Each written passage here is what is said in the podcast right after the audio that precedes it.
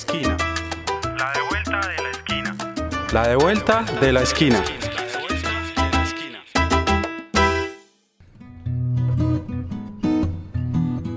Tamara García es una mujer transgénero nacida en el municipio de Yolombó, nordeste de Antioquia. Ahora habito pues aquí en Medellín, eh, vivo hace tres años, tengo 26 años, eh, hago parte de la Alianza Social LGBTI Cumas de Antioquia. Lejos de pensar que su identidad de género se convertiría en un inconveniente para conseguir un trabajo, recientemente envió su hoja de vida a un establecimiento ubicado en el Parque Lleras de Medellín. Me dijeron que sí, que claro, que, que podía llegar, que podía ir a hacer la entrevista de trabajo, todo, me pidieron fotos, me dijeron que muy linda, pues todo. Cuando yo después les dije que yo era una chica trans, porque siempre me gusta pues decir, yo soy una chica trans, eh, me dijeron que, que, no, que ya no podía ir, pues que, que, ya, que ya, que con las personas trans no trabajaba, pues que por esos casos. Entonces yo lo sentí más como una discriminación, lo sentí más como un rechazo pues a la población trans.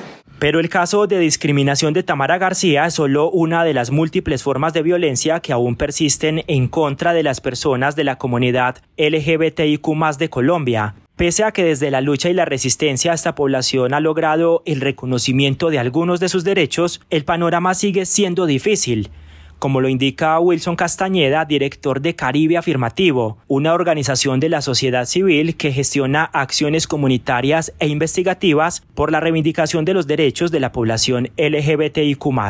Pues eh, en Colombia hay una realidad un poco dicotómica porque si bien hemos avanzado de manera significativa, sobre todo a través de las sentencias de la Corte Constitucional, en reconocer los derechos de las personas LGBT y hoy podemos ser, si se quiere, un país eh, eh, de avanzada en la región por el reconocimiento del matrimonio igualitario, la adopción homoparental, por la política pública LGBT, por la presencia de personas LGBT en cargos de elección popular, entre otras cosas. Y además de ello, mm, los avances, si se quiere, en Colombia han sido avances de orden teórico, pero no han transformado la cultura ciudadana, que se ha convertido en la propagadora por acciones de prejuicio, de estigma o discriminación eh, en estos actos de violencia hacia las personas LGBT, que se suman básicamente en cinco. Este podcast hace parte de la agenda informativa de la Esquina Radio. Si quieres conocer más, visita www.laesquinaradio.com. Ayúdanos a crecer compartiéndolo con tus amigos y familiares. Recuerda que nos puedes encontrar en todas las plataformas de podcast. Si miramos el panorama de Latinoamérica, Colombia se ubica en los primeros lugares después de Brasil y México, con la mayor cantidad de casos de homicidios y feminicidios contra la comunidad LGBTIQ. Los asesinatos se ubican en el primer lugar de esa lista de cinco formas de violencias que vulnera a las personas con diversidades sexuales y de género, señalada por Wilson Castañeda de Caribe Afirmativo. Lugar, los actos de amenazas hacia líderes y lideresas sociales. En el tercer puesto se ubica la violencia por parte de la fuerza pública. La policía y el ejército y los cuerpos de seguridad, lejos de ser garantes de los derechos de las personas LGBT, están generando violencia hacia ellos y hacia ellas. En cuarto lugar están todos los actos eh, de negación al derecho a la salud, eh, un sistema de salud que no solamente no es garantista, sino que genera obstáculos cuando eh, la persona que busca acceder a estos servicios es una persona de expresión de género diversa.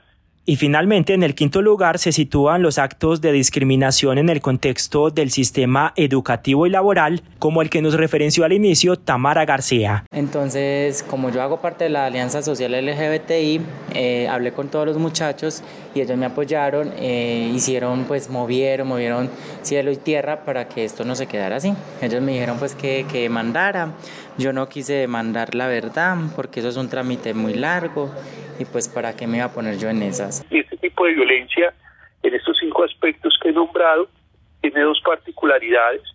De un lado, hay un alto nivel de impunidad. Eh, no logramos que entidades como la Fiscalía investiguen eh, de manera estratégica y cuando investigan eh, se quedan sobre todo en el dato de quién lo hizo, pero no dan un salto más cualitativo de, de identificar e indagar por qué lo hizo, porque estamos seguros que conociendo las motivaciones de la violencia podemos prevenirlas. Y de otro lado hay un alto nivel de indefensión de las víctimas. Sigue siendo el sistema de denuncia en Colombia un acto eh, revictimizante. Muchas veces cuando la ciudadanía LGBT busca denunciar para proteger sus derechos, lo que recibe eh, eh, es un acto de discriminación, de desconocimiento, de incredulidad, lo que termina dejándola en una situación de indefensión frente a este altísimo nivel de violencia.